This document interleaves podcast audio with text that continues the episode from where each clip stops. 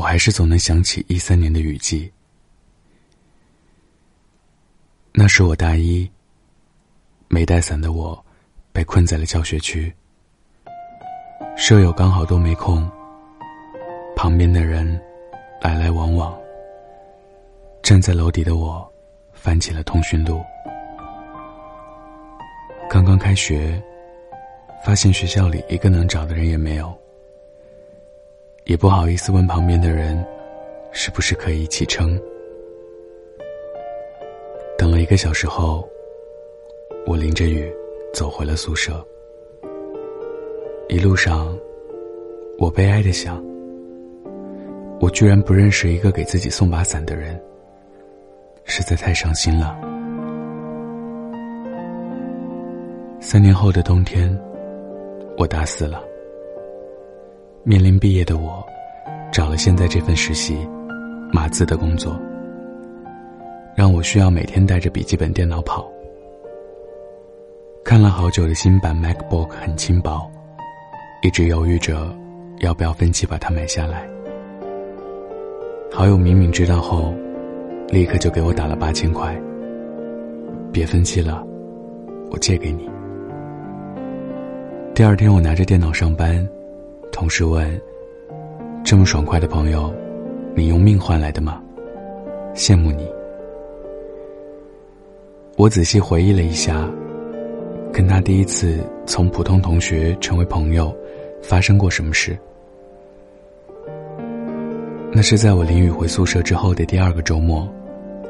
那会儿，外面也在下雨。我在被窝里看剧。他发微信问我说：“你能给我送把伞吗？”我脑海马上就想起了在雨里等伞的悲惨。赶快回了好，就从床头抓了把折伞，窜出了被窝。把伞给到他时，他随口说了句：“我请你吃东西吧。”当晚，他就带我去了一家鱼头火锅。记忆中，从那一顿饭之后，我们就变成了朋友。后来，我们一起混了辩论队和篮球队。修了同样的公选课。每当他收到家里的特产时，都会发微信给我：“快来我宿舍领吃的。”然后分一半给我。印象最深刻的，是我二十一岁生日的那天，几个好朋友偷偷在天台给我准备了蛋糕。本来第二天要考试的他，也没有缺席。好笑的是。他左手拿着笔记，右手拎着啤酒过来了。当我们唱完生日歌，其他人一起拍自拍的时候，他还在旁边争分夺秒的背重点。就这样，我们成了最好的朋友。其实，在我看来，被人麻烦是一件幸运的事。我和明明的友谊，如果不是因为我的性格。可能也不会开始吧。从小开始，我就无法拒绝别人请求的帮忙。每次大学室友洗澡时，浴室总会传出“帮我拿一下毛巾”。每到这个时候，正沉浸于剧情的我，都会不情愿的站起来把毛巾给他，然后恶狠狠的骂他蠢死了。他回复我。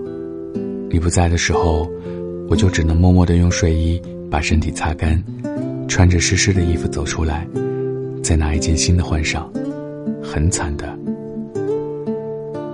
我回头看了看戴着耳机的另外两个室友，心下突然生出了一种优越级的亲切。宿舍里，他能求助的三个室友，只有我是最被依赖的。曾经看过一段话，在大学里，想要知道谁才是你最信任的人的方式很简单。你只需想象一下，你找人拿快递的时候，短信会发给谁的次数最多？你回宿舍敲门的时候，一般叫的是哪个室友的名字？你被雨困住的时候，谁是你笃定无论如何都会把伞给你送来的那一个。能成为这样的人，真的是一件快乐的事。其实，我也有过害怕麻烦人的时候。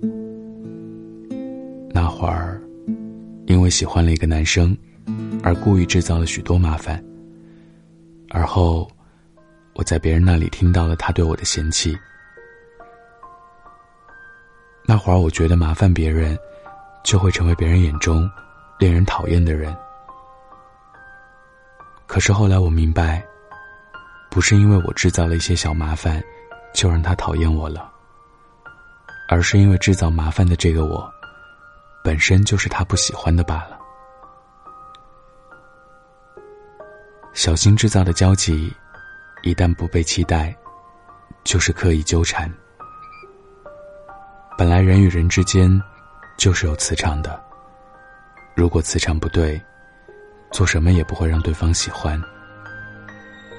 前几天，我的朋友喜宝通过公司的面试，成为了 Blake 的助理。面试那天他回去了之后，HR 问我：“他作为我的好朋友，有没有什么让我印象深刻的事情？”我说：“大二的时候，曾经一个人翘课，沿着京广线玩了两周。那些要点名的课。”都是他替我去的。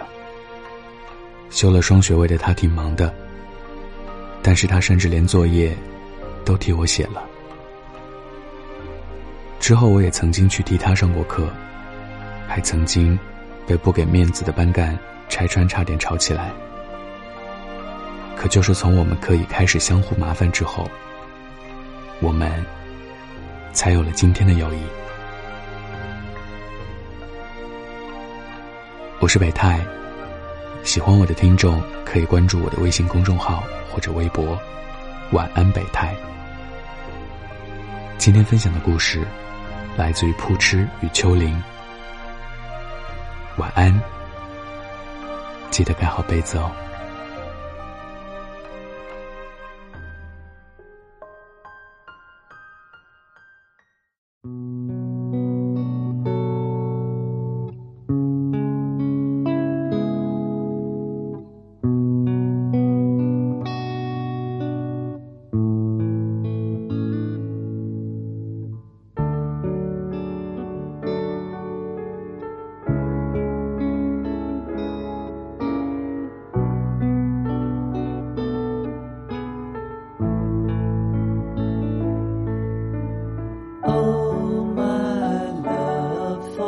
First time in my life. My eyes are wide open. Oh, my lover, for the first time in my life. My eyes can see.